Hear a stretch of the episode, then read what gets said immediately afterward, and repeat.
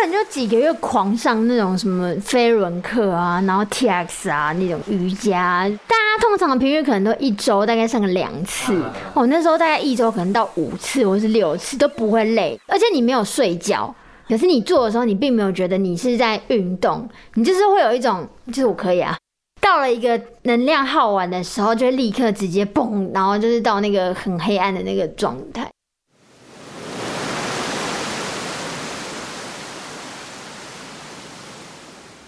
爱到底工作室出品，将障碍与情感的连结寄托瓶中，漂流于人生的浮沉，爱情漂流瓶。听众朋友，大家好，我是而立书店的店长易林，接下来要分享我的故事。五月天有一首歌，唱着“你不是真正的快乐”，不论是谁都需要被关怀和注意，但总是展露开心的人，可能连自己都容易忽略掉自己是不是真正的快乐。身为家中及同柴间的开心果的意林，在二零一七年的时候遭遇到一些人生中的挫折。意林，我觉得我们先暂时分开吧。母亲失智，学业上的不顺利。再加上感情上也与男友分开，这种种的打击对她的生活产生了相当大的影响。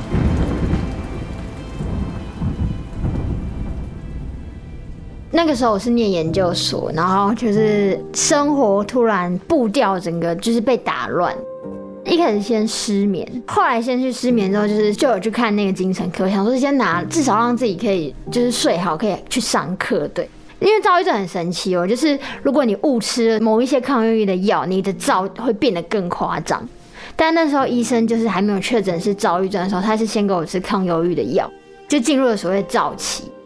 躁期其实就是你可以，你就一整个礼拜你都不睡觉，你都会就觉得很还好，然后就觉得你可以做到很多事情，然后就是我等一下要干嘛，然后就会去做这样。你没有睡觉的欲望，可是当你到郁期的时候，你就会。一两周就躺在床上，然后就一直睡觉。如果我没有睡觉，就在哭，然后你也不会想吃饭。就是这个转换是那个开关，因为我现在已经过了五年，其实我可以慢慢知道，说我可能在哪一个季节有可能比较会偏郁期，哪个季节比较偏躁期。但当时的时候，那个转换很辛苦。然后医生就回诊嘛，然后医生知道你这个状况之后，就是再给你吃吃看，就是躁郁症的其他的药，然后才就是中途大概也是两三个月这样不断的换药，然后才确诊这样子。那时候的确不敢让身边的人知道，对，因为我自己还没有接受这件事情，也是就是决定休学，然后回台北才让家人知道这些事情。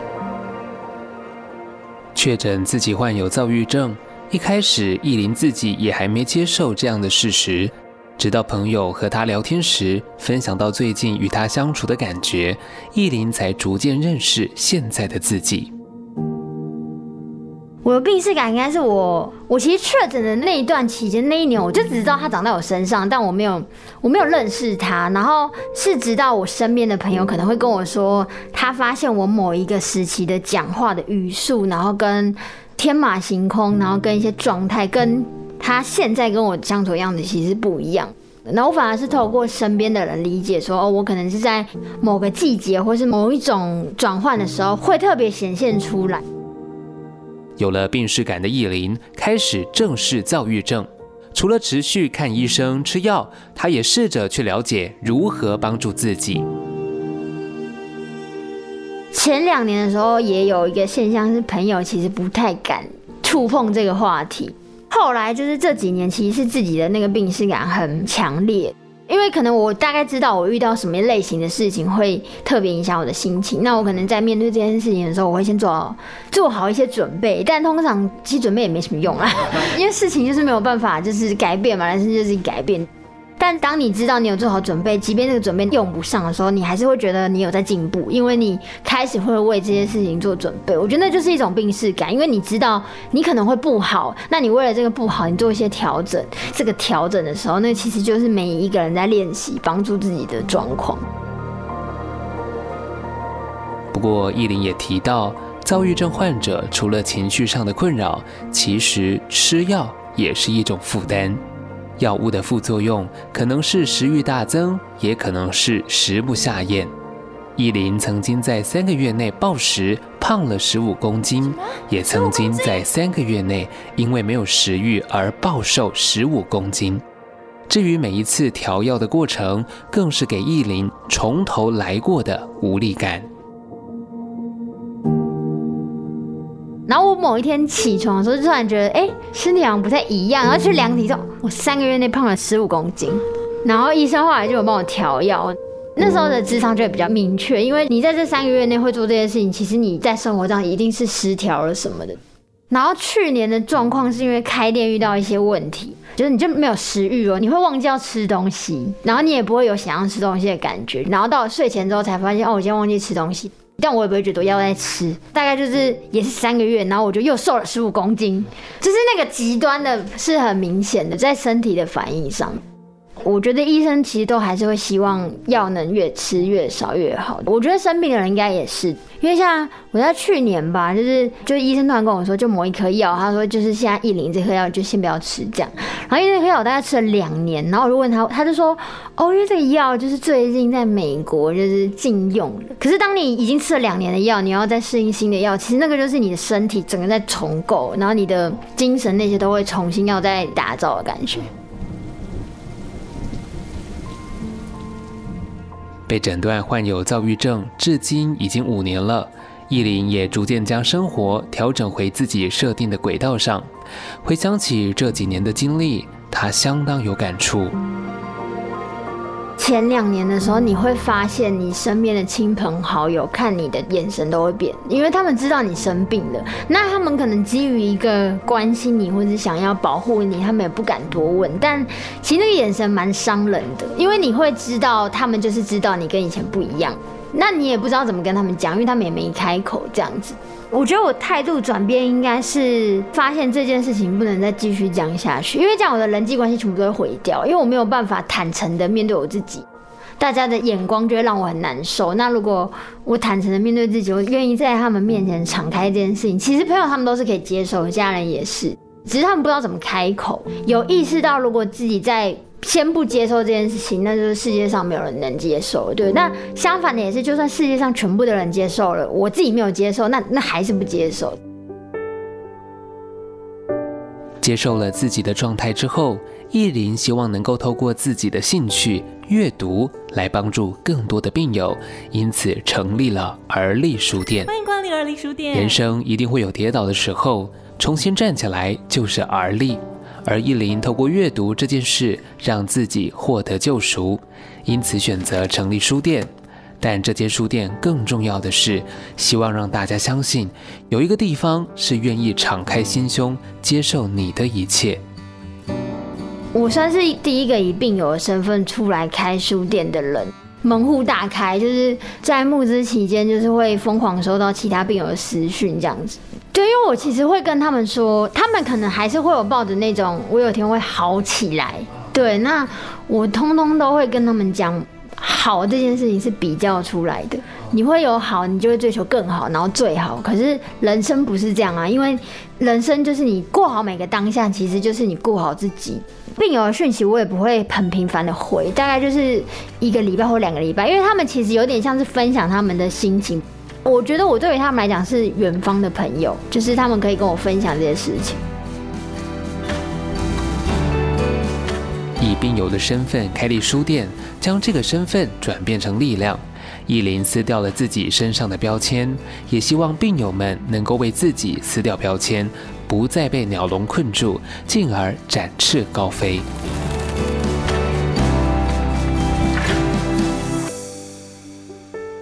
同志他们会用出柜来形容，我觉得精神疾病的状况很像我们是在鸟笼之类，我会把它比喻成鸟。鸟笼的状况很特别，就是它一定会有一个门嘛，然后它有一把钥匙。我认为那把钥匙其实是这个社会需要给更多的善意，有的时候，其实你不一定要接受，你就是尊重就好，基本的尊重，其实那就是人与人之间的尊重。然后，另外那把钥匙，其实我认为它是在那个笼子里面的，就是每一个病友其实都应该拥有找到那把钥匙的能力。比如说，像社会上只要发生什么事，觉得是条伤人，然后病友就会莫名觉得被贴上标签。所以很多病友会告诉我，我站出来讲我是病友，我开店帮他们撕标签。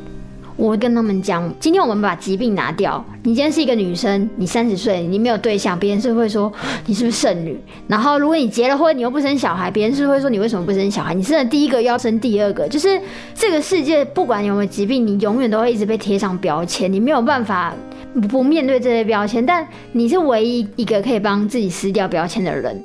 只有你自己可以决定你是什么样的人，然后鸟笼的状态就是你在里面装，因为疾病发生的时候，其实你的家人都知道你在发病，所以他们看得到，可是他们不知道怎么帮你。可是回到鸟笼里面，这只鸟啊，它如果找到它的方法，它飞了出去，鸟通常不太会愿意再飞到这个笼子里面。然后你飞的过程当中，即便你身上那些掉伤的羽毛，你的皮那些伤口都外露了，可你不会 care，因为你找到飞的能力，所以你就算有那些疤，你也不会介意别人看见，因为那就是。你的独特的样子。开了艺术店之后，艺玲希望能让病友体验不同的艺术创作，因此陆续规划了不同的艺术展览。而她因此发现，艺术对于自身情绪的帮助，也甚至接触到更多有别于药物的疗法。艺玲，帮我画出你眼中躁奇的样子，也帮我画出别人眼中躁奇的样子。我觉得这个好像也蛮有帮助的，因为我可能以前是擅长用文字叙述，可是就是病况不好的时候，你没有办法阅读，相对你也没有办法写字。可是画图是很直觉的，尤其是当你选择颜色那些，其实都是很直觉的。所以我觉得，我觉得对于所有病友来讲，都是当他们愿意去接触，呃，某一种生活以外的多一种兴趣。我觉得任何的艺术创作，其实都某种程度上是帮助精神，或是帮助灵魂可以比较稳定的一件事情。我去年我觉得因为开店之后发生太多事情，然后就是那个就是我暴瘦嘛，暴瘦十五公斤，然后我朋友也在做花精治疗，他就推荐给我这样。然后那个花精特别是，他也是你喝完一瓶就要跟他做那个智商，但我觉得花精最大的帮助是让你理解你的情绪处在什么状态。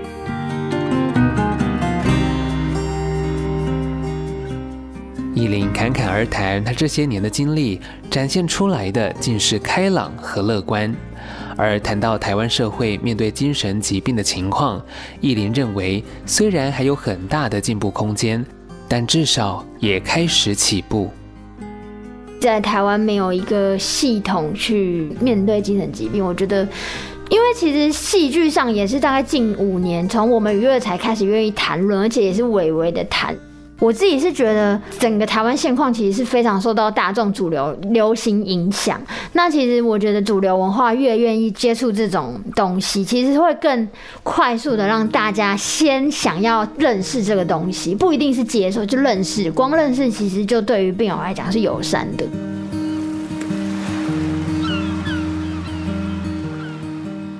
这个世界上，就是你一定要相信有善意的存在，因为我觉得这件事很重要。因为可能病友长期一直被他们认为不是善意的东西对待，然后导致他们也不愿意，即便他们是一个很温柔善待世界的人，但他们因为接受到不友善，他们他们会暂停释放他的善意。但这件事情就很可惜，因为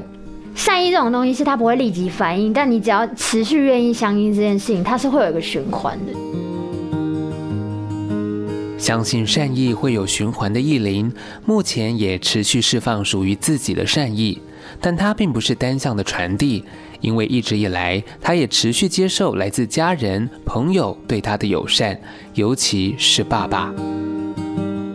当你信任的人，他们不见得是无条件接受你的一些东西，但他们愿意去尊重你现在这个状态不好。他们不 push 你要更好的时候，其实那就是对我来讲就是一个最大的一个感谢。像我爸，其实他就跟我讲过一句，就是我到现在都难忘的话哦，就是他说你不用急着去找工作啊，我我只要你快乐。你先快乐。对他，他只想要我快乐。然后我当下其实听到的时候，感动的点是哦，不用去找工作吗？咦，你知道这是小侥幸的心态。下一秒回到快乐这件事情，就是你会意识到说，原来父母要的很简单，他只是要看到你快乐，然后你才会意识到说，原来我在他们眼前我多不快乐，你才会有反思到说，原来我呈现的样子是有多么不快乐，我自己都没有意识到。然后原来爸爸只要你快乐就好。对对对，我爸到现在其实都还是。其实我爸是一个蛮体贴的人，他对我的状态其实他都一直都是抱着一个他知道，但他觉得他用他的方式陪我这样子，然后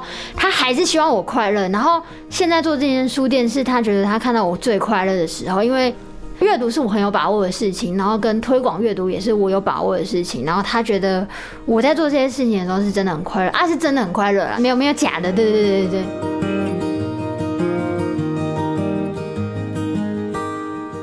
虽然花了一些时间，也受过一些伤，但亿玲找到了打开鸟笼的钥匙，振翅高飞，终于自由自在地翱翔在湛蓝的天空中。